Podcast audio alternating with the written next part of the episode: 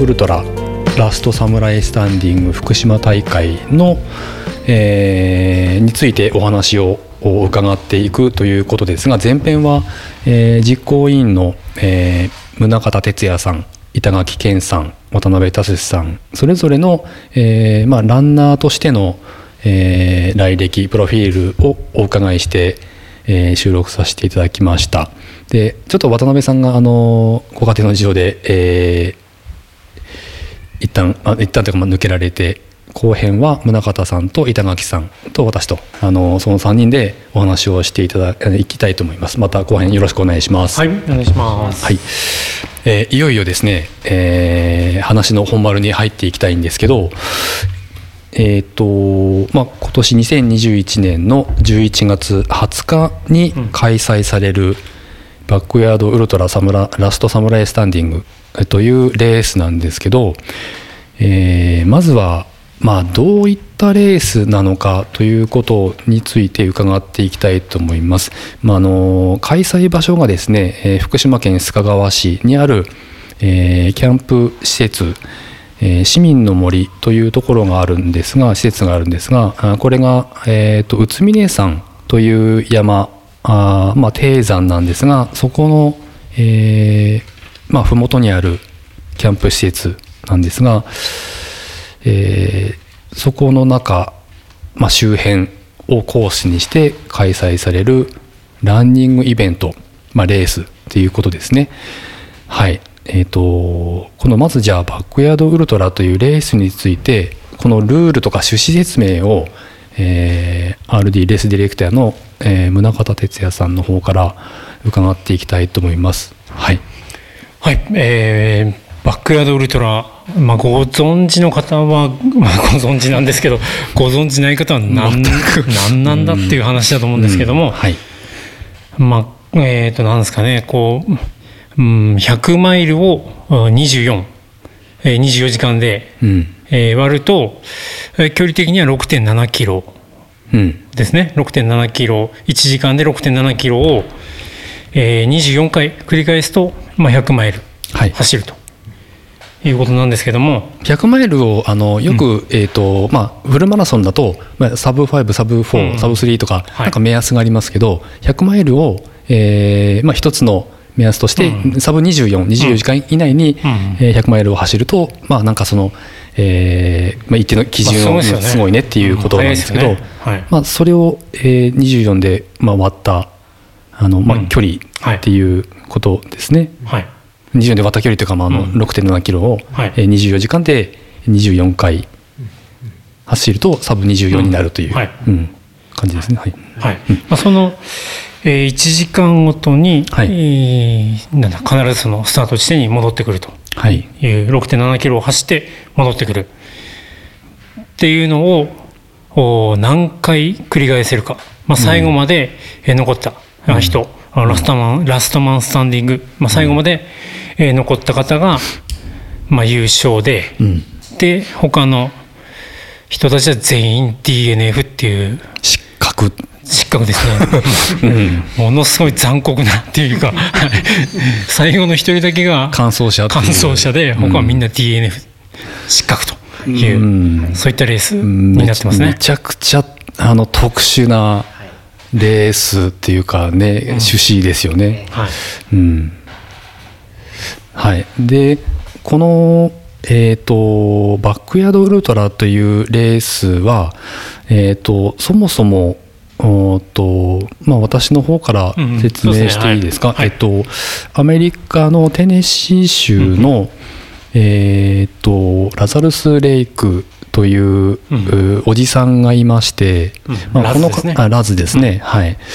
えっ、とまあこの方がえっ、とまあもともと始めた大会なんですけど、えーまあ、世界一過酷な大会って言われる、えーバークレーマラソン。バークレーマラソンの、えーレースディレクターでもいるんですけど、まあ、この方の、えー自宅、まあ、あの犬を飼ってて、うん。えーその犬があーなんかう撃たれて亡くなってしまったんですってね。でその、えー弔いというかで、えーと始めた大会がバックヤードウルトラ。そのバックヤードなんで、まあ、裏庭で、えーウルトラをやるという趣旨のもともとはあのきっかけだったらしいんですけど、えーとまあ、2011年にうん。その、まあ、その亡くなっているのがビッグっていう名前で、ビッグドックスバックヤードウルトラっていう名前で2011年にまあスタートされたあー大会ということですね。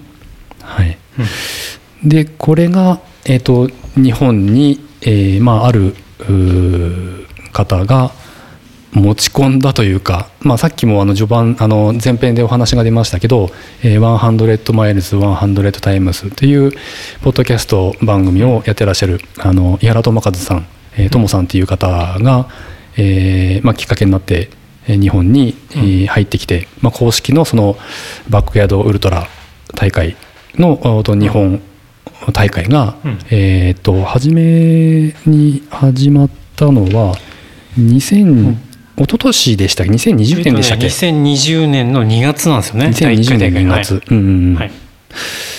えーまあ、10月に開催されて1回目が、えー、33週でしたかね。立野さんかな？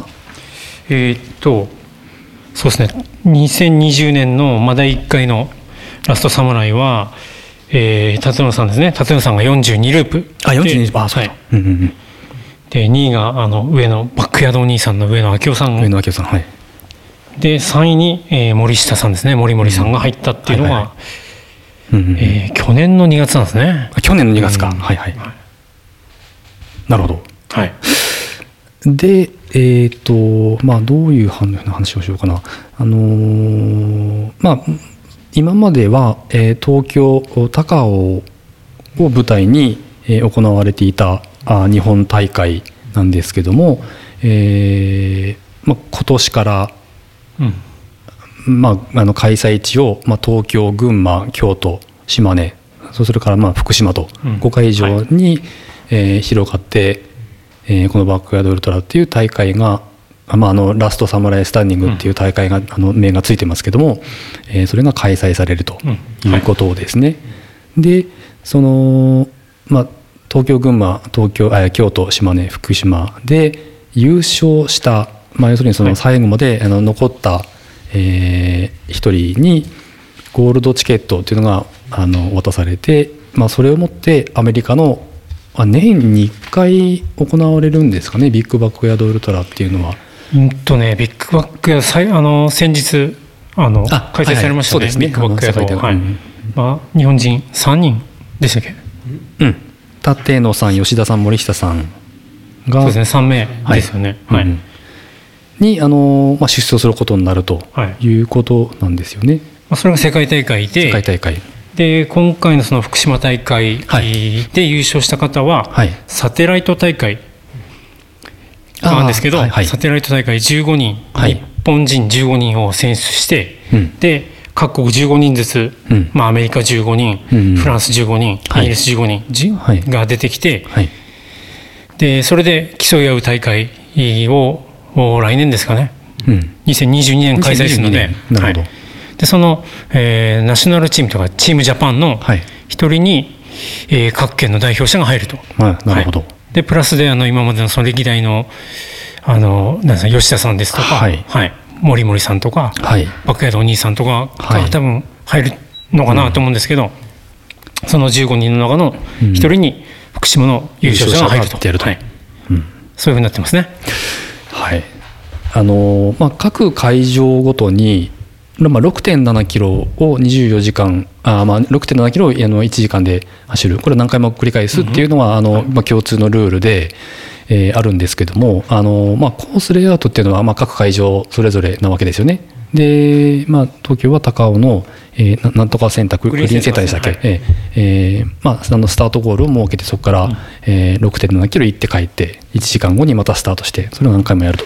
で福島についてはここの、えー、と市民の森の、えーこの管理棟ですかそこを、おスタートゴールにして、えー行って帰ってを繰り返すということなんですけども、あのまあ、この特殊な大会の、えー、となんていうか特徴の一つとして、えーまあ、坂累積1周あたりの累積標高、まあ、上りの合計があの、まあ、会場によってまちまちなんですけども、うん、私調べたところ、えーと、今回の大会については東京高尾で行われる大会は、えーと、123メートル。1周あたりワンラップあたり。で群馬が78メートル。と、えー、京都が193メートル。島根が102メートル。そして福島があ231メートルと、うん、あのー、とんでもなく福島だけ1周あたりの 上りが きついんですけど、はい、ちょっとあのこの辺の と。えーと、私もエントリーしてしまった身として 非常にこの辺を、あの問い詰めたいなというなぜこんな過酷な コースにしたのかこの辺ちょっと RD の宗像さんあの板村さんに伺いたいんですけど、はい、はい、そうですね。あのはい。友さんからお話があってはい。まあ、各会場どんなあコースレイアウトでもいいよっていうことだったんですけど、はい、まあ、どうしてもねあのアクセスあのやっぱ東北で、まあ、あの各県でねやるのが初めてなんで、うんはい、まあ、東北でも多分初めてなことですから、まあ、東北地区のなんですかねあのウルトラランナーですかトレイルランナー、ウルトラランナーロードランナーみんな来てもらうのに、うん、今やっぱり、えー、郡山市ですとか須賀川市ですとか、うん、まあ、アクセスある程度いいところで、うん、はい、であと、まあ、いろんなその通信環境の条件ですとか、あとは駐車場の問題ですとか、はい。まあ、いろいろありまして、はい、で何箇所か候補地があって、まああのまあ、時間も、ね、限られた中で選定しなくちゃならなかったんですけども、はい。で何箇所かこう自分たちで思想なんかしたんですけど、はい、まあ、あの私たちのねあの自主レースというか阿武隈100で、はいはい、えー、お世話になっている、まあ、大八木さんに、まあ、相談したところ、はい、あそれは面白いと、うん、うん、あじゃあぜひやってくれと、うんうん、全面的に協力していただけるっていう、まあ、言葉をねいただきましたんで、はい。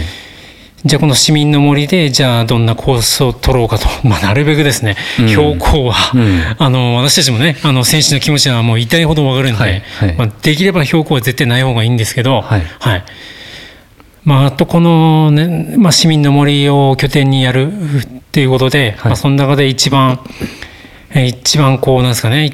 いいレイコースレイアウトにしたのが、まあ、今回のレイアウトになったというところですね。うんまああのロードほぼロードですよね。で、オフロードも一部ありますけども、えー、と6.7キロまああの他の地域については、えー、とおそらく、えー、行って帰って6.7キロなんですけどだと思うんですけどですよね多分ね。あの福島については、えー、と行って帰って2.2、まあ、2何キロでしたっけ？2.24ぐらいですね。2.4キロ、はい。を、えーと、3往復して1ラップとい。う計算すると、はい、えー、なので行ってきてがすごく多い、うん、まああの、はい、コースレイアウトになってるんですけど、まあ、私もあの練習思想してるんですけど、えー、まあ登ってるか下ってるか。そうですよね。終始。えー、あのなかなかえぐいなこのコースはと思って、ちょっとあの今からこんなこと言っちゃいけないんですけどちょっとエントリーしたことを若干後悔するくらい えぐいあのコースなんですけどなんか聞いたところによると、えー、最初はももっとえぐいコース設定だったっていう。うんそうですね、最初こう林道をメインにしてですか、まあ、なるべくこうロードを使いたくなくて、はい。はい、指導検討を使いたくなかったんですけど、はいはい。あのね、砂利の林道だけで私たちで走ったらあのスタートしてあちょっと歩かないかと。ちょあれちょっとなんかイメージと違うな、はい。うんもういきなり歩ってしまって、うん、あこれちょっと厳しいなと。でログ見ても、まあ、あの累積が、ね、一気にな、ね、結構いったんですよね。はい、ここあのえっ、ー、とまあ今回あのコースのほとんど8割ぐらいが多分ロードですよね。残りがトレイルなんですけど、はい、このトレイルっていうのが、あのまあ、会場になってる、えー、と市民の森があののあの近くにある宇都宮山の登山道の一部ではあるんですよね、うんはい、だから、まあ、当然登山道なんで、まあ、あの入り口の部分ですけど上り、うん、ですよね。で多分最初はあっち方面にはい。コースを設定多分してたんです。ね、ということですね。そうですね。まあ、それはあのいいくらなんでもっていう、うん。うん。はい。感じはしますけど、うん。まあそれに比べたらまだロードの方がっていうのはありますけど、まあにしてもい1ラップあたり231メーター登りますんで、うん。まあ10周したら2300ですから。うんなかなかですけどね。うん。そうですね。そうですね100マイルはい。160キロ行くと、うん。まあ、5544っていうことで、まあ、ちょっとしたトレイルレースですね。うーん。トレイルじゃないんですけどね。ロードの上りの メインのレースっていう。まあ、阿武隈100よりは累積ね。優しいですよね。板垣さんね。そうです。ああそうですか。あ阿武隈100は、はい、6000超えるんで、あうわはいまあ、ちょっと優しい感じいにやさせていただきました。ー ありがとうございますって よく言えないんですけど。なるほど。これはもう皆さんで話し合ってこのコースで決定ということにはい。なったわけですね。はい、うーん。まあ、高尾もその3周したっていう話を聞いたんで、はい、ああそうなんですね。グリーンセンターから、ええはい、あ3周して1ラップのはい。ああそうなんですか、はい。うん。まあ、それで、まあそのまあ、3週、まあ、先週大変だと思うんですけど、はい。こう運営側としてはあとは応援者なんかも、うん。まあ、拠点一つ作ってそこで選手をん何回だ？もう6回ですか、うん。あの送り出して頑張れっていうのがまあ6回できるということで、まあ、選手の様子も、まあ、見やすい。あと応援もしやすい。コンパクトっていうねそうですね。感じはねはい。そのメリットはあると思いますけどね、うん、これあのーエントリー、えーリストが公開されてまして、はい。福島大会については、えー、と15名、そうですね、出走者がいるということなんですけど、まあ、他の地域は、まあ、た東京が24名、えー群馬が17名京都が15名島根が17名そして福島が15名。えーあこの中あのちょっと僕一人、えー、とひとしきり各地のエントリーリスト見たんですけど女性も結構いらっしゃるんですよね。うんうん、あのいらっしゃらない地域も1箇所ぐらいありましたけど、ほぼあの、まあ、場所によっては東京群馬だったっけな2人ぐらい女性の,、うんあの出場者もいて福島も1人いらっしゃいますね女性。そうですねはい、うんえっとまあ、きっと、まあ、普通のランニング大会ではないので、えーまあ、マラソン大会だとだだだったり普通のレースだと、えーな長い距離を、うん。まあ、行って帰って終わりだったりなんかそのバックヤードウルトラっていう大会のルールがあのまずちょっと特殊なのもあって、えー足が速い人が優勝するとは限らないっていうところがあるんですよね。うんそうただ6.7キロをあのランニングしてる人だったらすごく分かりやすいと思うんですけど6.7キロ1時間で走るのって何でもないですよね、うん。それだけで終わるんだったら、そうですね。だから早く走ればあの、まあ、長く休めるんですけど、うん。それを、えーまあ、1時間オーバーすればそこの時点で失格、うん。失格ですね。もしくははい。足がつって、えーもう無理だ、うん。自己申告した人はそこで失格、うん。っていうことになるんですね。はい。だと、まあ、走り続けるその優勝を目標にするんであれば一番走り続けないといけないうんと考えると、これあのーそのロングディスタンスのあれですけど、まあ、補給もうん休憩も、うんまあ、回復も、あのーまあ、防寒も考えないと、足冷えしたら終わりだし、足つったら終わりだし、ハンガーノック起こしたら終わりだし、うん。すごく戦略を考えないと、うん。まあの特にここはもう上りが多いんで、うん。歩く区間もいしっかり考えないと、うえー本当にあっという間に足終わっちゃうなっていうのが、僕思想した、あのえー感想なんですけど、うん。だからそれ考えるとまあ十分女性がね、うん。あの優勝することも、うん。いや本当ですね。まあ、あの世界大会で実際女性が優勝したこともたくさんあったはずですからね、はい。うん。まあ、戦略うん。次第なのかなと。単純に基本的な走力はやっぱりないと、うん。あの当然優勝できないと思うんですけど、うん。まあ、自分がその目標とする、えーとまあ、ところがあるんであれば、まあ、す自分の体を最大まで長くうん。動かし続けるっていう戦略をそれぞれ考えないと、うん。ね、目標にはたあの到達できないのかなと思ったんですけど、うん。そうですよね。あのなんだ。皆さん多分今バックヤードを今まで経験した人は多分福島大会はいないですかね。いないと思うんで,、ねうん。はい、ラップをこう1ラップ目例えばそうですね。まあ4 45分とか50分ぐらいで帰ってきて、うん。で、まあ、50分で帰ってきたとしてはい。でじゃあ補給に、まあ、3分。で休あのなんだ2分間ぐらい眠ってとか。うん。で準備してでスタートっていう感じを、まあララップ数重ねるたんびにこう探り探り探りですか、うんまあ、選手間のこう走り方ね。蓮沼さんおっしゃったように、えどこをしっかり歩いてどこをしっかり走るかとか、うん。はい、もうまあ探りながらこうやっていくしかないんじゃないかなっていう気がしますよね。えうん。そうですね。もうまさに僕もなんか2回ぐらい思想してるんですけど、えー、と例えば、まあ、10時間15時間ぐらいだったら、あのまあ、あの今回のスタート時間が午後、えー、と3時15時スタートですけど、まああの普通の別にあの上りがそんなにない大会だったら、えーまあ、てっぺん越えるぐらいまでは別に眠くも多分なんないと思うんですよね。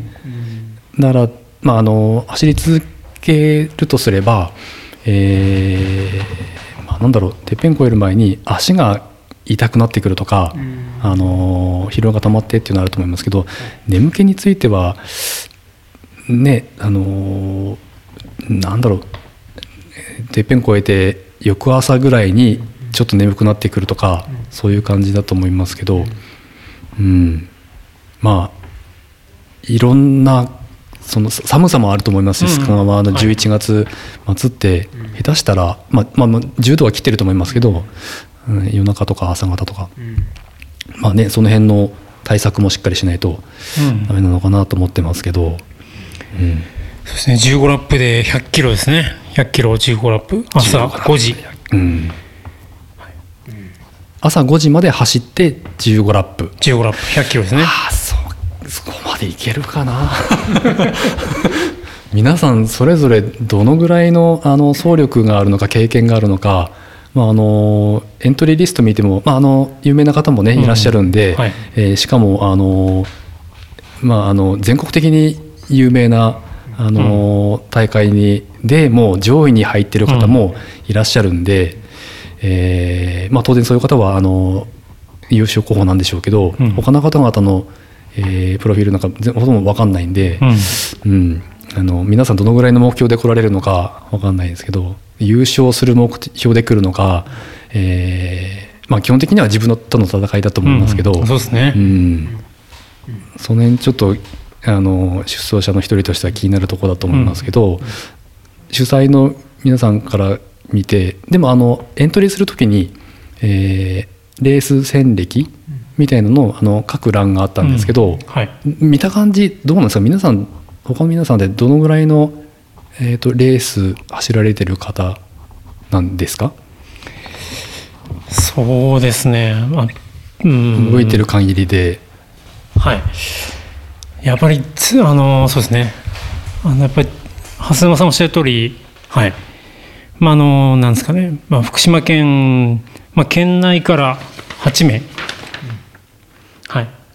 で栃木県が2名ですか。うんうん。あと宮城県から2名。あとはい。新潟から1人、まああと東京2人ということで、はい。はい。まああのまあ、県内というか、まあ、福島トレランクラブの、まあ、メンバーの、まあ、林恵里さん、あ林恵里選手ですね。はい。はい。まあ、皆さん、あのご存知だと思うんですけども、まあ、新越合格で準優勝です、ね、準優勝昨年の、うん。まあ、公見3位っていうことで、うん。まあ、私たちもね一緒に練習させてもらってるんですけど、うん。本当に強いうん。女性の選手なんで、うんうんうん。まあ、地元っていうのもありますんでね。はい。この方ははい。福島市郡山市ですか？これ今ですね。はい。ん。なんかえっ、とちょっとえっ、とフェイスブックかな？拝見したら。こ今月初めてあの月間走行距離500キロ切りましたみたいなこと書いてて 3度目ぐらいにしたんですけど。まあまあやっぱりそ,、ね、そのぐらいの、あのーレース戦歴持ってる方なんで、はい。まあ、トレーニングの量も多分半端ないんだろうなとは思いましたけど、まあ、そういう、まあ、あの多分割と化け物の方に入る方が、うん結構いらっしゃるんだろうなとは思いますけど県内外から、まあでもそういった近隣からエントリーされてる方がいると。そうですね、うん。はい。実際あれこれ募集えっ、とうんとなんだ参加資格っていうのは何かあったんでしたっけ？基本的にエントリーしてあの抽選とかその選考とかもあったでしたか？そうですね、はい、一応、福島大会では定員40人っていう定員設けてたんですけど、はい。まあ、それそれはこの駐車場がね、あのはいはい。そんなに広くないんで、うん。はい。まあ、そんなにいっぱいは、うん。あーあの出走させるわけにいかないっていうこと。はい。で、まあ、その40人だったんですけど、うん。まあ、15人の方、エントリーしてもらって、はい。そうですね、でまあ、参加資格は、一昼夜以上走り続けるという特殊性を認識し、必要な訓練を行っていることなんていうことで、はい、うん。あと、なんですかね、この種のレースの、まあ、トラブルに対して自分でうん。対処できる能力、うん。あと最後まで自分が走り続ける自信がある人っていうことで、うん、そうですね、まあ、あと、まあ、選考になった時には、まあ、あの、その、選あの、なんだ、志望動機がありましたよね。はいはい。まあ、そこの、まあ、やる気とか、こう、まあ、あの、なんですね、やっぱ自分との戦いだと思うんですよね、バックヤードって。はいはい。まあ、選手との戦いもありますけど、うん。まあ、自分の限界にチャレンジしたいっていうことが、やっぱり皆さんのメッセージの中にいっぱいあったんで、うん。あの、自分がどこまでいけるのか、うん。えー試してみたいとか、はい。うん。っていうのがあったんで、うん。まあ、その方、まあ、選考になればどうしても選ばなくちゃならないんですけど、はい。はいまあ、その、まあ、40人の中だったんで、いうん。やみんなに、まあ、応募してもらった方、みんなですか、はい。頑張ってもらいたいなっていうのが、うん。まあ、事務局側の思いですかね。なるほどなるほど。僕志望動機 何て書いたかもう忘れちゃったんですけどなんか割とまあまあでもそのそのぐらいの趣旨のことは僕も書いたと思うんですけど、はい。まあ、やっぱり自分がどのぐらいまでやれるのか、うん。ちょっと興味やっぱりありますしあのエンデュランスねあのすすごく好きだしトレイルランニングではないですけどあのねあの長い距離、えー長い時間どのぐらい体が動き続けるのかすごく自分個人的にも興味あるし、うん。で、えーとほらえー、とトレイルランニングの大会だと、あのーどうしてもこう山の中を走るっていう、まあ、環境もありますので、はい。その何かあった時のトラブルの対処がないと、うん。えーまあ、あの地図が読めるとか、うん。自分がどこにいるかば分かってないといけないとか、レースだとある程度管理されてるんで、うん。あれですけどでも長い距離になると万が一のことが起きた時に、うん。その救助を待ってる間の時間って結構大変なことがあるまれるじゃないですか。だからねあと山の中でぶっ倒れたら、うん。あの周りにランナーがいればいいですけど、うん。そうじゃないこともあるんで、まあ、はい。命に関わる結構、あのーまあ、そんなにライトじゃない、うん。ねあのアクティビティなんでだからエントリーする時にはしっかり、ね、心構えがないと、あのーまあ、いろんな人に迷惑かけちゃうんであれですけど、まあ、このバックヤードウルトラっていう趣旨ってやっぱり短い距離のコンパクトなね、さっきおっしゃってましたけど、コンパクトなエリアで行ったり来たりするので、万が一のことがあっても、うん。まあ、すぐ多分対処できると。はい。うん。なんとか、まあ、あの足がつつるぐらいだったら、まあ、あのちょっと休んで戻ってくれば済むけど、あしあのまあ、ハンガーノックになって、うん。フラフラになって歩けなくなっても、うん。まあ5分10分も歩けば戻ってくれると。2キロなら帰ってこれるだろうと、うん。はい。何かあってもぶっ倒れてもなんとかなる、うん。まあ、あの15人あの、うん。コース上に誰かいるわけですからね、うん、だから、えっと、あんまりこう、えー相当経験がないとトレイルの大会でオールアウトするっていうのは、うん。なかなかこう、えー度胸がいることですけど、うん。まあ、バックヤードルートラっていう趣旨なら、あーまあ、限界までやっても、万が一のことがあってもなんとかなるかなっていう、私もなんか安心感というか、うん。そこがあって、まあえいやっていう感じでエントリーしちゃったんですけどね。うん。うん。バックヤードウルトラのやっぱりこのなんですかね面白さっていうのは、うん。あのなんだ第2回のラストサムライではい。勝ったあの吉田さんですか、はい吉田さんみたいに、はい。ロードで強い方、はい。はい、ロードランのえ強い方と、まあ、トレーランの強い方。えはい。あー超長距離の人たち、まあ、トレランのね、100, 100マイラーとかが、まあ、同じ土俵で戦えるっていうのがやっぱり面白いのかなということで、うんうん。はい、そこがこう魅力の一つかなと私は思いますね。うん。板木さんどうですかね、うん。あのーやっぱタイムを競う競技ではないのでそうですね。速ければ強ければ勝てるかってわけでもない、うん。うん。うん。なので誰にでも本当可能性があると思っていて、うん。そこがすごくまあエントリーもしてないし、うん。走ったこともないんですけど、はい。うん、運営側としてものすごく興味があって、うん。ワクワクしてるとこですね。うん。はい、あの過去の、えー、と高尾で行われた大会も、えーとライブアップデートあのライブ中継してましたよね。えっ、と、まあ、この間あのお話もさっきも出たアメリカの本国の大会もライブ中継があったし、で特にちょっと印象に残ってるのが去年の、えーまあ、高尾で行われた大会の最後の2人のデッドヒート、うんね。めちゃくちゃ熱い、うん。あのはい。まあ、あれ、えー、と YouTube にもうん。アップされてますけど、えー最後の吉田さんと森下さんでしたっけ？ねはい。まあ吉田さんが、あのラストサムライになったんですけど、うん。えー、40あれ何周でしたっけ？54 54ラップか、はい、最終的にはですね、うんうん。はい。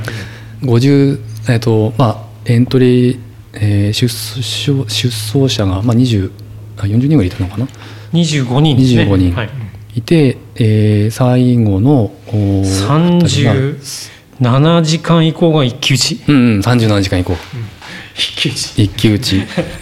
で、すえー、と最後の43ラップ目にでしたっけ、えー、と吉田さんじゃなくて森下さんが、えー、と3分前に帰ってきたんでしたっけ？ギリギリに来たんギリギリに帰ってきたんですよね、はい。はい。あのまあ、YouTube 上がってますけどもうフラフラで帰ってきて、でもうその優,、えっと、優勝した吉田さんは、まあ、割ともう少し早く帰ってきてもうすぐあの1時間でスタートですから、うん。1時間でもうスタートする、うんスタートラインに立ってて、うん。そこにもう滑り込んできた感じで、もうすぐスタートになって送り出されて、えーとまあ、結果的に、あのーえーとまあ、2番目だった森下さんは、え1時間で最後の最終ラップ戻ってこれなくて、吉田さんが優勝されたって。あそこのもう森下さんの、あのー強烈だったんですけどなんそうですね。あのい意識が飛んでるってなんか話されてたと思いますけど、ん最後の意識がなんか記記憶がないみたいな、人の限界ってねなかなか間近で見ることってできないじゃないですか、うん。あの壮絶さを見ちゃうと、やっぱ心が動かされるというか、うん。面白さそこなのかなと思うんですけど、はい。そうですね。で先日はその10月16はいはい。から、あのアメリカであったはい。世界選手権みたいなビッグドッグの時は、えーその森下さんが、うん。えー吉田さんが54ラップ、はい。で森下さんが最後の3人に残ってはい。80ラップっていう。80ラップ。これもしびれましたね。すごいっすね。優勝は、えー、と54ラップ。85あ違う違う違ううん85ラップ。はい。うん。学校の先生っていう。はいはい。あそうなんですか。学校の先生です、はい。えーまあその日本対日本から、えっと、3人はい。出てらっしゃいますけど、えー、と立野さんが33ラップ221キロ、うん。えー吉田さんが54ラップ50 361キロ、はい。そして、えー、と森下さん。森下さんが80ラップ536キロと、はい。80時間走り続けるってちょっとあの想像を絶しますけどね。すごいですね。3日間。はい。まあ、うん。あのラップ戻ってきてその次の1時間までの休憩の時間、うん。ちょっと仮眠されたってはおっしゃってましたけど、うん。5分寝るって、寝てることになるのかなと思いますけど でもうん。ね、80時間もあの80回もあの寝ればうん。合計1回5分寝ればあ計算できないけど、まあ、結構なあれですよ5分で、うんえーなんだ24時間で5分ずつ寝ると、まあ、2時間寝れるって言ってましうん、た、あはいはいはい。だからかける 3, 3日間だから、うん。まあ、それなりに6時間。とはいえですよ、うん。んまあとはいえね、あのーもうすぐ走り続けて、まあ、補給もしてですから、ちょっと超人いやーすごいですね。的というか、はうんはい、もう本当に天下一武道会ですね。天下一武道会ですよね。はい。うんまあそれまあそれがあの世界の、えーまあえー、と本国アメリカうん。天使で行われてる、えービッグバックヤードウルトラうん。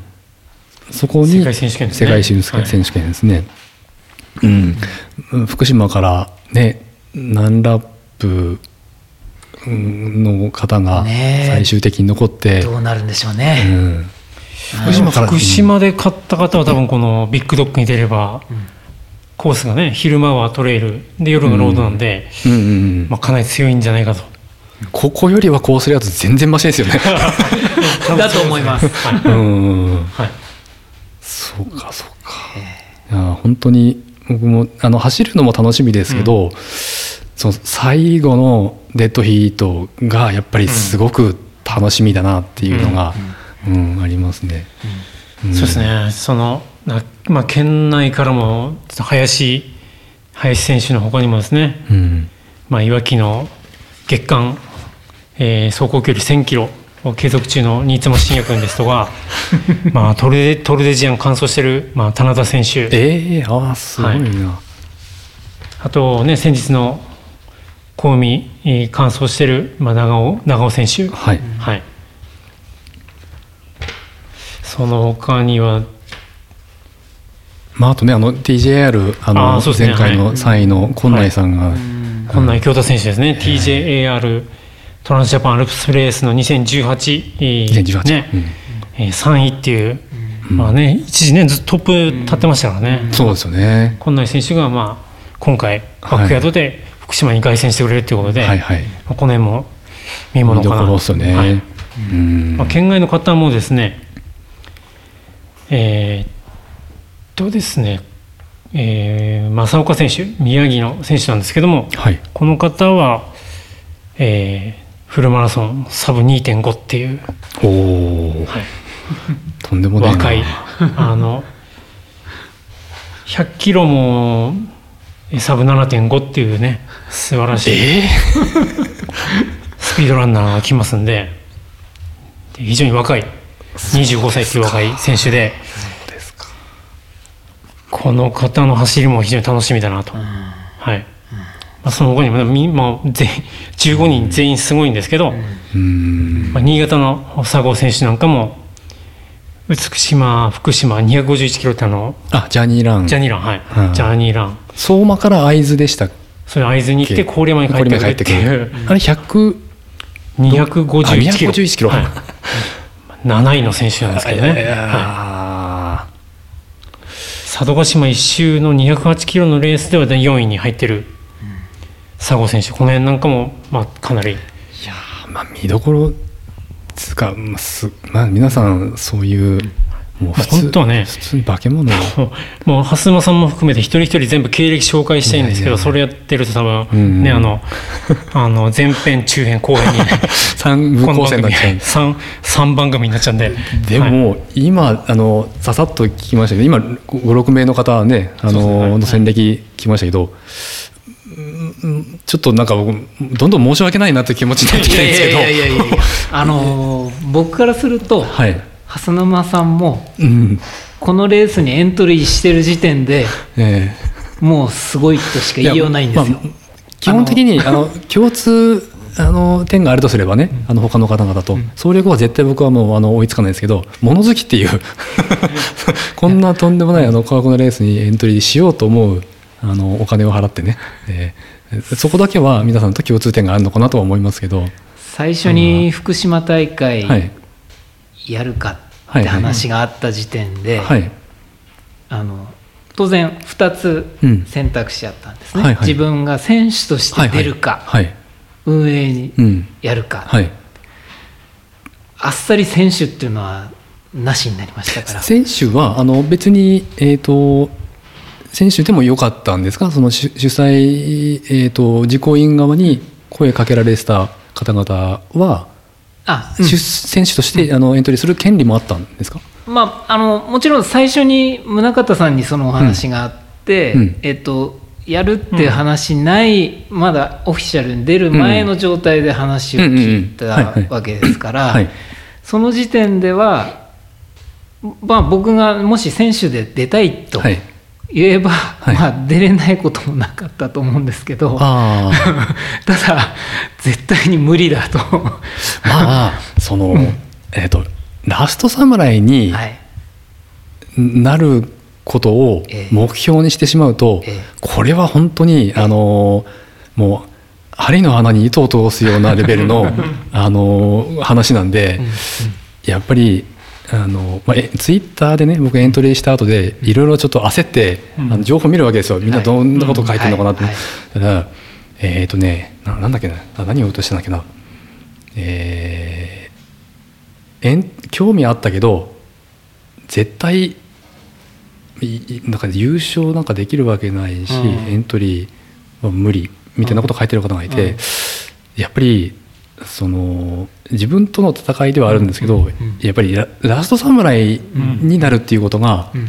まあ、一番大きいね、うん。あのーえーなんていうか、まあ、トトロフィーとか、あのー名誉のことなんで、そそこをフォーカスしてしまうと、もうやっぱりねもうどんどんあの そう何回も言いますけどあのやばいなという ことになって、あのー日が経つにどんどん連れ我に返って。すごく焦って今必死になって練習してるんですけど もう20日切ってるっていう。ね、本当スーパーサイヤ人ばっかりですね。スーパーサイヤ人ばっかですよね。いやあすいません紹介漏れましたけども、うんはい、東京から来る土屋選手、24歳の、はい、チキンハートのうん。あのチームの方なんですけど、この方も、まあ、小海で20位でしたっけ？?20 位ですよね。そうですね。はい。結構若い方、20代の方がね、あのいいやもう時代はもう20代。が来ましたね、ついにこのロングレースの世界にね、有望な20代。ねなんかこの間の公務でもね、結構20代の若い方がいっぱいいたっていう話聞きましたけど、うん、なんかおじさんの遊びだと思ってたけど、そうでもな、多分文化がしっかりできてる、きてるんでしょうね。ウルトラの、うん、盛り上がっていく感じしかないですけどね。はい。うん。でちょっとあの話が、あのはい。レースのことに戻りますけど、はい。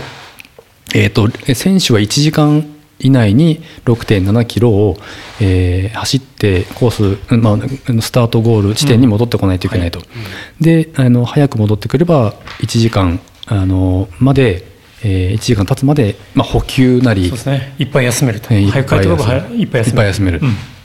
うん。うん。あのでも、まあいっぱいあ早く帰ってきすぎちゃうと、まあ、体も冷えちゃうってことで、まあ疲れる。そうですね、うん。スピードも上がるんで、うん。筋肉も疲労してくるし、うん。はい。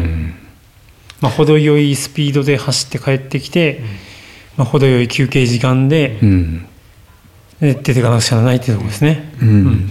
まあ、それこそ最初の, まあ、あのそれなりに長い距離やってれば、まあ、10時間、えー15時間ぐらいは、まあ、そんなに、まあ、ジェルちょっとだね1時間ごとに食べるとかそんぐらいの補給で足りると思うんですけど、やっぱりそこを超えてくるとしっかりリアルフードを食べないといけないとか、マッサージも入れないといけない寝ないといけないっていうどんどんあのやんないといけないことが多分増えてきますよね。はい。サポートも今回は1選手あたり2人まで許可されてるっていうんですけど、やっぱあの面白くなってくるのは、まあ、10時間、まあ、超えて、えーまあね、まあ、どこまで続くのか分かんないですけど、うん。まあ、疲労が溜まってきて、しんどくなってきてからが、そこの大会のうん。本域なのかなとうん。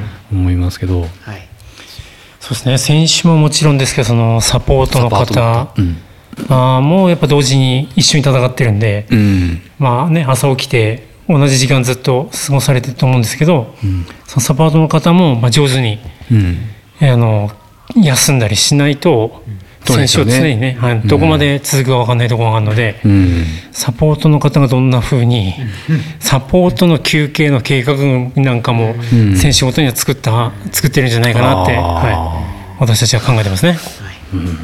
私はあのお願いできる人がまあちょっとあの最初はね、えーとちょっと自分の話になっちゃいますけど、えー、と自分がエントリーするつもりあんまりなくて、うんうんあのまあ、このポッドキャストでもちょっと前にあのゲストでお話した、えー、と西郷村の本間君っていう、はいはいはい。あの友達が、まあ、強いランナーなんで、はい。彼にあの、まあ、そのバックヤード、えー、とウルトラ福島大会の,、はい。あの情報を知ってその本当すぐ連絡をして、はい。出ないよと、うん。やるから、はい。彼もあの存在知ってるんでこのレースね、面白そうですね。あ出たいですっていうところまで行ったんですけど、あのすぐ返事返ってきてあ福島駅伝に僕次の日、うん。はい。21日福島駅伝なんで、はい。選手として出るので 無理ですと。うん。で本間ね。君が出るんだったら僕はもうサポートを、あの 1, 日でも 2, 2日でもやるつもりだったんですけど、そうですね、あの本間さんの,、はい、そのチームメイトっていうか、西尾チームの、うんうん。はい、私たちの仲間の中村大輔選手中村も、はいはい。あ今回バックヤードにうん。出たい、出たいって言ってたんですけど、はいはいはい。やっぱ、あそうかそうか。福島駅伝にね、はい、福島駅伝の本野選手にうん。出なくちゃなんないかもしれないってことでね、うんはいうん。うんあの友大さんでしたっけ、はい、はいはい、はい。本間友です、はい。うん。2人ね、選手ね、減っちゃいましたね。そうですね、まあ、今回1回目ですからね、あのまあ、継続して、おそらくまあやられるんだろうなと思いますから、まあ、どんどん、まあ、やっぱり1回目ってうん、何でも、あの歴史に残るというか、継続されていくんだとすれば。記念すべき第1回目のね、ビブナンバー1番、蓮沼シーンね、ここれがやっぱいやいやいやいやいりや。かっこいいですよね。まあ、光栄なことですけど、まあ、一番に失格にならないようにっていうのが僕の目標なんですけど、まあ、まず僕の話は。ぱあのなんですかね、トモさんも言ってたんですけど、やっぱり、トモさんの東海自然報道 FKT も。ありまして、うん。やっぱその自分とのなんか対話っていうか自分の自分と自分のチャレンジみたいな、はい。うん自分に挑戦ですか、うん。自分の限界に向かって頑張るっていうそのその気持ちがねやっぱうん。エントリーされた選手、まあ、15名全部、そういう思いだと思うんで、うん。それはすごいあのなんなんですかねもう同年代のね蓮沼さんなんか私、同級生っていうか、ん。同級生だし若い子たちもそれに向かってエントリーしてくるっていうのはやっぱかっこいいなっていうか素敵だなと思いますね。うん。うんそうですね。なんていうのかな、なんか限界、うん、まあ本当にまあ興味本位半分っていうのもありますけど、うん、なんか必死になって何かやるっていうのってね、あのまあた楽しいっていう言い方はあれですけど、うん、まあまあまあまああの僕の話はあれですけど皆さんそれぞれ、えー目標があって、えーなんかそのやっぱりランニング始める時も多分皆さんさっきちょっとお話伺いましたけど、はい。はい。最初はそんなに長い距離をね走れなかったと思うんですよね。うん。でだんだんあのちょっと頑張ってみたら意外とやれた、うん意外とやれたからもうちょっとやってみようっていうのがあのエスカレートしてって100キロとかね、100マイルとかねそういうとんでもないあの距離のあの距離走れるような体になったわけですよね、皆さん。私もそうですけど、うん。だからなんか自分で限界を決めちゃうともうそこで終わりなんで、なんかとりあえずやってみるっていうのは、あの勢いでもいいから、うん。なんかあのややってみて失敗したことを想像しちゃうと、なんかそれが一番あのだダサいなと思うというか、うん失敗したことを想像しするのがなんかすごく嫌で、うん。とりあえずもうあの勢いに任せてやっちゃおうみたいなの連続の先になんか、まあ、目目標というかねあの、まあ、面白いことが多分あるんだろうなと思って、ええなんか、うん、そこが原動力だったりしますけど、まあ皆さんね最初は入り口としては、うん。最初から100キロ走れる人なんて多分一人もいないと思うんで、うん、そういう面白さをねこういうレースで、あの知るっていうのは多分もうその最たるもんだと思うんですよね、うん。このバックヤードってスタイルって。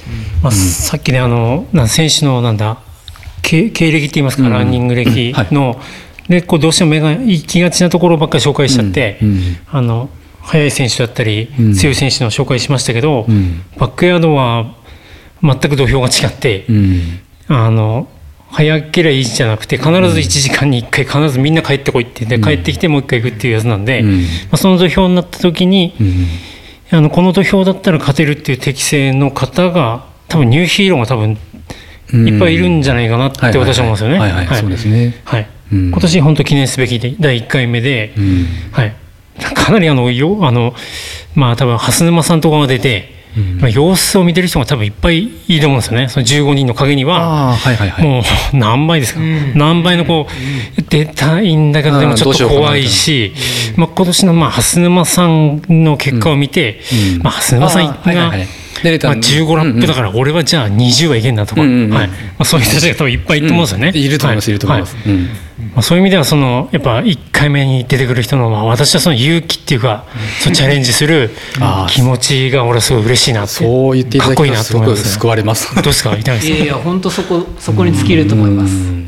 うん。だからエントリーしたっていうのがうん。ものすごいことだとよかった。なんかもう終わったも同然ですね。いやいやいやいやいや。いやエントリーでまだ始まってないですから。すみません20ラップだな。いやーまあね気持ち的にはね、私も、あのこんなことも考えた瞬間もあるんですよ、あのもう本当にバカ話ですけど、えーとまあ、いろんな可能性があるんで、えー天候だったり、うん。はい。えー体調だったり、はい。えー何かしら、うん。あのーえー外的要因で、え自分以外、うん。まああのすごくあの性格悪い言い方しますけど、えー自分以外潰れてくれたらあの奇跡的にラストマンスタンディングに なれるっていうのを一瞬考えたことがあって、そうん。まあ、自由ですからそれ考えるのはね。ええ。うん。なんかみんなみん他の14人がみんな食当たりしたみたいな。はいはいそうそうそう。なんかちなみに当日補給食あので出たりとかなんか主催側で準備してくださるええ。補給のものかもってあるんですか、ええ。主催者側では、はい、もう潤沢にあの市民の森の水と、ええ。まあ、それを沸かしたお湯と、はい、はい。素晴らしいです。それのみと、どっかのあの某レースみたいですね。水だけ。はい。なるほどなるほど、そうなります。まあ、各会場全部それ共通で。ああそうなんですね、はい。まあ、あとはあの各々で必要な補給を、はいなるほどな、あのこの間思想してる時に、えーまあ、ここ市民の森を出て、えーロードの上りずっと、はい。えー行く折り返しの場所が、うん。えー宇都宮清水、うん。清水が出てるところですね、そこまで行く手前にあの、えーみえーと会場の門を出て上がってって左の方に折れていくんですよね、うん。そうですね。はい。えー、と看板があって宇都宮さんっていうそこを曲がったところにあの蛇がいたんですよ。道路を横断してたんですよ、はい。えー50センチぐらいあったかな、うん。まあ道路の半分ぐらいあったんで、はい。そうそう。あのあ思想しといてよかったなと思って、うん。蛇、はい。まあ、あのこの辺ねあの野生動物、まあ、普通にいますから、うん。はいそうそう。そうまあ、夜中に蛇出てきて、まあ蛇嫌いな人もいるだろうし、うん。それでテンション下がってとかね、うん。あのうっかり噛まれたりとかして あのさっきの話まだ続いてるんですけど、うん。あのあのうん悪くというか、うん。えーまあ、そういう外的要因で、はい。うん。えーあのイノシシに追突されてとか、うんはい。はい。脱落しちゃう人もうん。いないとは限らない。うん。そうですで宇都宮の守り神の大蛇はね14人を噛んで蓮沼さんだけ通すみたいな、うん。うんお前はなんかいいやつそうだから食わないでやるみたいな。蛇の恩返しですね。そうですよまあまあまあそんなね何があるか分かんない。何があるか分かんないっていうところを言いたかったんですけどそうですね。はい。そうですね。そうそうそう。まあそれぞれの限界までその時のコンディションでその時の環境でうん。どのぐらいねあのポテンシャルが出せるかっていうのがすごく面白そうですけど。はい。あの天候だってね分かんないですから当日のね。そうですそうです。ね今日ねこんな天気いいんですけどね、ええ。これ当日この天気持ってきたいですね。これ天候は雨天決行ですか？そうですねはい、雨天決行。どんな、うん。あの、はい。まあ、雨でも、まあ、雪は降らないと思いますけど、うん。はい。5大会同時同時刻開催ですからね。はい。はい。うん。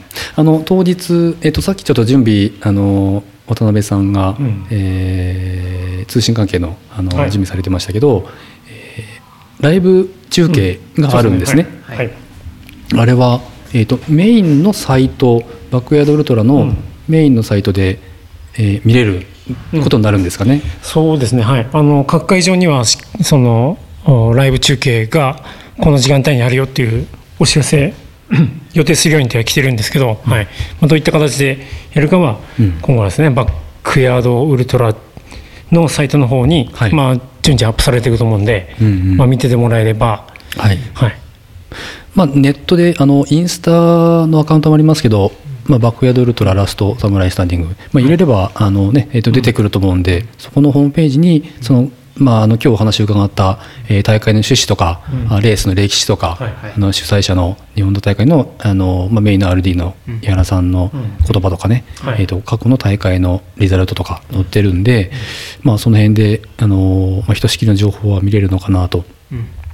思うんですけど、あとは、えー、と例えばうーん、まあ、応援その知ってる人が出る方がいるんであれば応援だとか、えー観覧だとかちょっとレースどんなもんか、当日見に行きたいなっていう人がいる場合は、なんか車止めておく場所とかってあるんですか？そうですね、その、あの、なんだ、えーと、サポートされる方は、選手と一緒に来てもらうように、はい。はい、お願いしてるんですけど、はい。それ以外の方は、まあ、選手に、えーこの場所に車止めてもらえるように、はい。っていうことで、ね、ちょっと離れたところなんですけど、はい。まあ、その距離ない、うん。な300メートルぐらいですかね、のぐらいの場所なんですよね。はい、で日中はさすがに市民の森の駐車場に止めて、あの宇都峰さんですか、あ登山者もいますからね、はい。はい。登山者がいるんで、まあ、登山者の方、まあ、優先であの駐車場の方を止めてもらうようにしようかなと思ってるんですけど、はいはい。まあさすがに夜間なんかは、うん。登山者もいないんで、でお客さんも誰も来ないんで、うん。もしあの、はい、興味があって、見に行きたいなんていう方がいれば、まあ、夜なんか来れば、あの駐車場が開くんで、はい。まあ、そこはあの柔軟にって言いますか、まあ、選手の、まあ、安全に一番大事なんで、そこをはいはい運営側でしっかりやりまして、はい。まあ、見に来てもらうのはいいのかなと。まあ、自己責任で、ね、止めていただいいてっていうき、はい。近くに、うんああの駐車場、直接、市民の森の駐車場に来てもらっても、うんうん。まああはいはい。選手の区画は決めてあるので、それ以外は止められるので、うん。はい。うんうん。まあそれは大丈夫かなと思ってますね。なるほど。まあどうなんでしょうね。あのーまあ出る人も物好きですけど見る人も多分物好きだと思うんで、そんなにあのぎゅうぎゅうにはならないとは思いますけど、まああの3時スタートなんで夕方から夜間にかけてね、うん。えーあれなんで、まあ、あのちょっと興味がある方はうん。ちょっと見てもらって、えー次出てみようかなとか、うんそうですね、あの大会のその公式のあのバッジとか、選手の方に案内してるんですけど、はい。大会の公式缶バッジですとか、うんうん。あと福島大会オリジナルの缶バッジとか、ステッカーとか、まあ、あと T シャツとかも、まあ、多少準備、まあ、選手用は、まあ、ちょっと選手だけなんですけども、はい。はい、それ以外のやつは、うんうん。まあ、ちょっと用意しておくんで、はい。まあ、興味ある方は、まあうん。来てもらって、まあ、見てもらってもいいのかなと。はいああと、あれですね、テングバームですね。あトモさんの、はい、テテンングバームも、うん。まあ、スタッフ取りまとめたら8個ぐらい、うんうん。あの欲しいっていう声があったんで、はい。まあ、はい。送料送料なしで来れば買えるよっていう。そうですね、はい。それはあの見に来た方でもこういうの大丈夫ですね。あの、はい。テングバームってあの井原智和さんって今回のラストサムライスタンディングの、えーうん。日本大会の、まあ、メインのあの RE の方うん。が、あの運営してる、えー、とトモズピットっていう、うん。はい。えー会社お店で、えー作ってる、うんまああの皮膚保護クリームですね。クリームね、股ずれとか、はい。あの皮膚ずれうん。防止のクリーム、うん。うん。うん。まあ、あのロングやる方は割と、使ってるのかなと思いますけど、かなりいいですよね。うん。蓮沼さん使ってますか？私もたまに使います。あのはい私かなり使います、そんなに長い距離、まあ、そこまですれるほどの距離あんまりあんないんで、まあ、一応買ってはありますけど、はい。えあのワセリンとね違って、ベトベトしなくて、さらっとした使い心地、うんそね。その上にテーピング貼れるってことで、うん。まあそうですね。トレランのレースなんかではもうひ必携品ぐらいの感じですね、うん。あのはい。足の指に塗ったりとか、靴ずれ防止にもなりますからね、うん。まあ、そういうもの入手できるということですね。なるほどなるほど。うん、まあ楽しみでしかないですけどあの怖くもありみたいな、えー非常になんていうか複雑な心境でずっとおります。うん。ね、どのぐらいの、まあ、まあか必ずなんかドラマがね、はい。見られると思うんで,、ぜひ興味ある方はちょっと間近で、えーどんなもんかちょっと見てもらって、うん。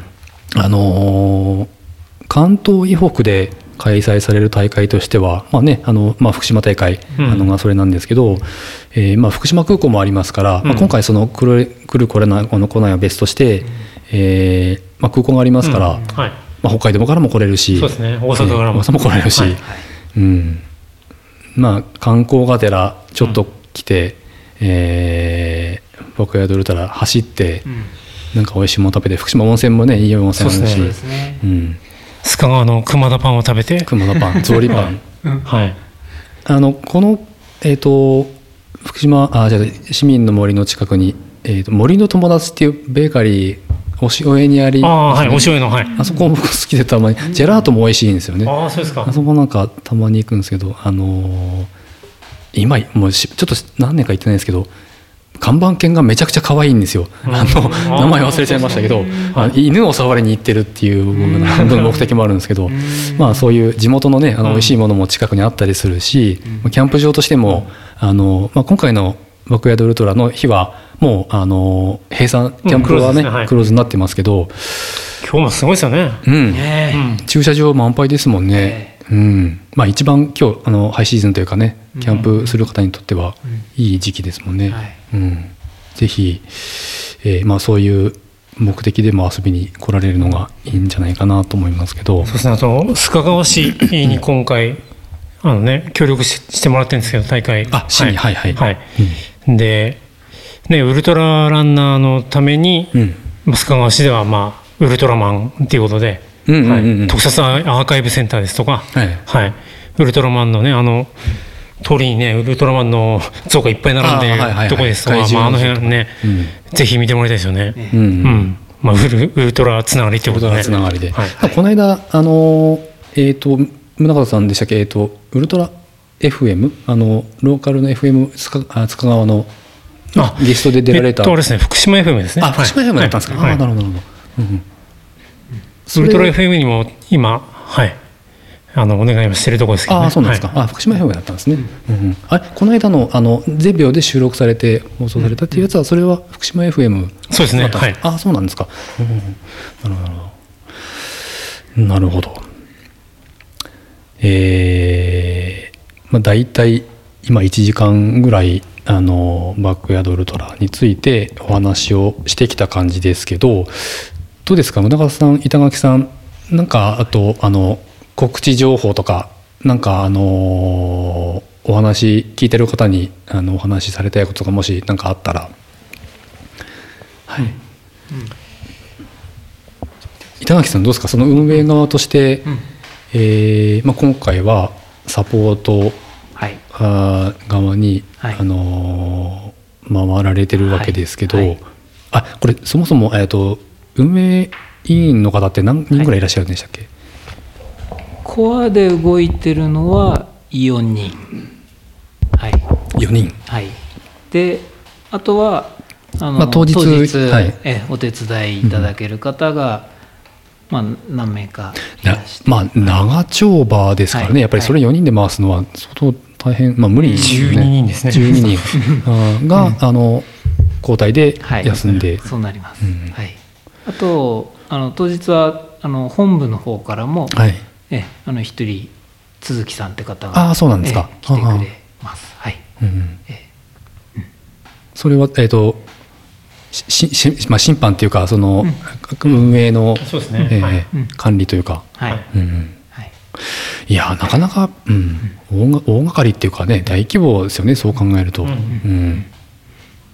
日本大会がまあそうそうです、ね。日本代表選抜日本代表選抜はい。そうだよな。はい。はい。えーなんかプレッシャー。どんどんプレッシャーになってくるんですけど。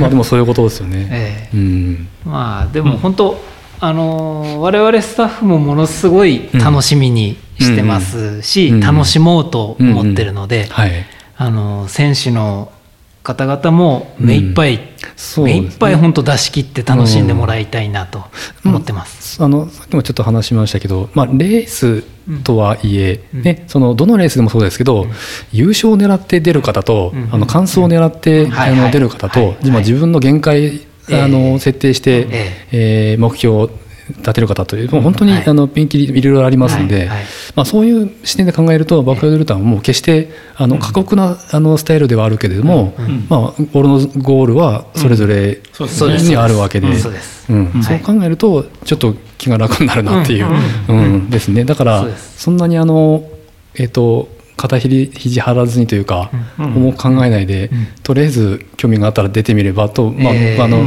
エントリーしたいものと一人としては思いますけど、はい。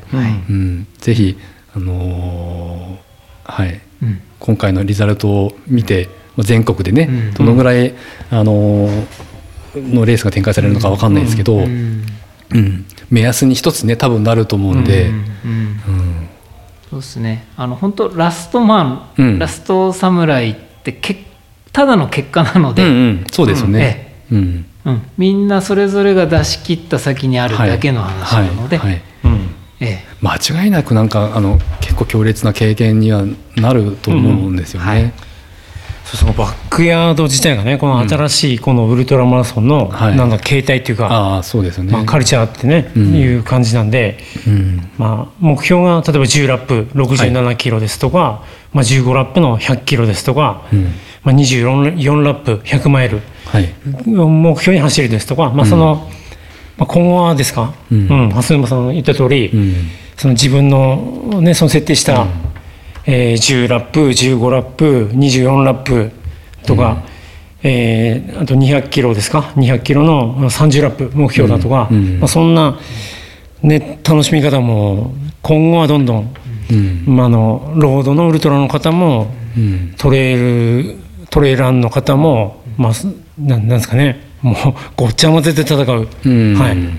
えー天下一武道会が、まあ、友さんは各県で47都道府県でやりたいなんてね最初言ってたんで、まあ、それの、まあ、大きな一歩はい。なのかなと今年はいだと思うんで、あ、今年も楽しみですけども、まあ、将来的なバックヤードもまあもっと楽しみかなと。今後のね、はい。だって、あのーまあえっと、ネットの情報ですけど2020年時点でそのゴールドチケットレース、えっと、今回のメインのうん。あの会場っていうかレースになってるビッグズバックヤードウルトラに出るための、えーまあ、各エリアで行われるそのゴールドチケットがもらえるレースっていうのは23カ国で36大会あるそうなんです、まあ、もう多分もっと増えてると思うんですけど、うん。と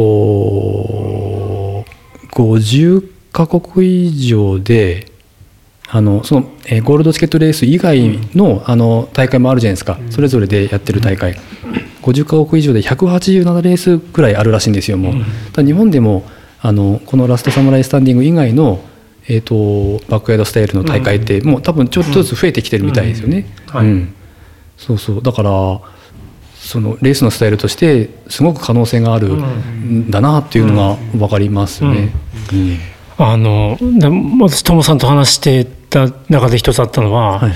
あのなんだ通常その400キロですとか200キロとか100キロのレースって、運営めちゃくちゃ大変じゃないですか。あそうですね。守備範囲も広いし、スタッフも大変だし、あの運営も大変だと思うんですよね。うん。でそれを、まあ、ロードだったらあれですけどメディア受け悪い悪いっていうかこうフルマラソンぐらいだったら中継車走らせて、あのずっと撮れるんですけど、トレイルはねそれがちょっとできないですけどね、まあ、ドローンが出てきてどうなるか分かんないですけども、今日このバックヤードはものすごいその可能性があるっていうか。トモさんにオリンピック種目になんじゃないですかって私は言ったんですけど例えばその、例えばね海星山公園みたいなところでやったとすれば、はい。まあ、こ競技場発着で,、うん。で6.7キロなんてこれと取れるんじゃないですか。1周ね2キロ以上取れるので、まあ、3周走って、うん。えー帰ってくる。それを、まあ、ライブ中継しながら、ん。あのスタンドでお客さんが応援するみたいな,、ん。な光景がまああの現実的ですよね。ええで、まあ、500キロとかね80ラップの戦いをするなんていうのが、うん。まああの私らがこうおじいさんになった時に、うん。あのまあ、3人でじゃあ国立競技場に行くぞと。うん。であの新幹線乗り継いで国立競技場に行って何を見るかっていうとバックヤードを見るっていう、うん。あのそれがまあできんじゃねえかなって私はねあのこのバックヤードに魅力っていうか将来性を感じているところですね。そうですよね。あのスウェーデンで行われたのかな、400メートルトラックで、やったら 大会があるらしいんですよ。1ラップ16周。6.7キロ 400m トラックで走るには、1ラップあたり16周しないといけないんですけど、まあ、ただ、あのまあ、走る人はもう相当あの精神削られると思いますけど、まあ、そのスポーツ観戦っていう視点で見ると、まあね、観客を集めて、24時間走っていうのも種目としてね、普通にあるんで、まあ、それは、えーとまあ、ビジネスにもしやすいとか、うん。トレイルの大会って、えーまあ、よっぽど大きいあのウルトラトレイル・デュ・モンブランとか、UTMF とかみたいにあの大きいお金が動く大会ならあれですけど、なかなか、えー地方その小規模な大会で、ね、その感染者があんまつくっていうのってなかなか現実的に難しいと思いますけど、このスタイルだとねそれが可能ですごくドラマチックな展開が見れるっていうのは、うん可能性はすごいありますよね。うん、長いんでね観客もせっかくのシーンをね あの寝ちゃって見過ごすみたいな。あただあの一番た間延びしそうなのがまあその最後の方はドラマチックですけど、最初の何十何時間とか二十何時間は、まあそんなに多分あ面白くはないですよね。入場料もその時間帯経過時間帯でこう上がっていくみたいあなー最後はちょっと高いっていう。最後高いみたいな。あそれは割と最現最初めっちゃ安いみたいな。ビジネス。いつが最後か分かんないですけどね。難しいですね、うん、50時間以降はちょっとプラチナチケット。プラチナチケット。最初から入る人はあの結構安く入れますよって、うん。もただ出入りできませんよっていう。軟禁状態でう、うん、もうもうセラフ持参でこう席4席ぐらい分買ってこう、まあ横になりながら見るみたいなね、はいはいはい。あの花火大会みたいに 場所取りして 会場の周りで、まあ、テントも持参で、もう海星山のあの周りのあの芝生の方がいいかもしれないですね、ああ観戦するのにね。ああなるほど、うん。いいですね。ねそんそんな将来見てみたいですね。お祭りですお祭りですよね。本うん、すごいな、うん可能性がある種目だっていうのが改めて分かりますけど、なるほどなるほど。さあとりあえず、えーまあ、ぼちぼちこんなところでしょうかね、まあとにかくちょっと私もあのーまあ、えー超長距離、えートレイルランニング、えーそういうカルチャー結構あのもうどっぷり使ってる、あのーまあそういう文化を見る側としても楽しみだし、まあ、出走するあの一選手としてもすごく楽しみだし、うん。あのーまあそういう、えーえっとなんかまああのねえっと1回目の福島大会、えーですけど、まあ、そういう貴重なあの記念になる1回目のねえっ、とまあいろいろお話を今日伺えて非常に楽しかったですし、ええあの当日楽しみに一生懸命ちょっとまあ怪我しない程度に練習をちょっと追い込んで、あのベストなコンディションで当日迎えたいなと思いますので、い。やもうあれですかもうこれからはもうあとはね疲労しっかり抜いてしっかり眠ってた方がいいんじゃないですかね。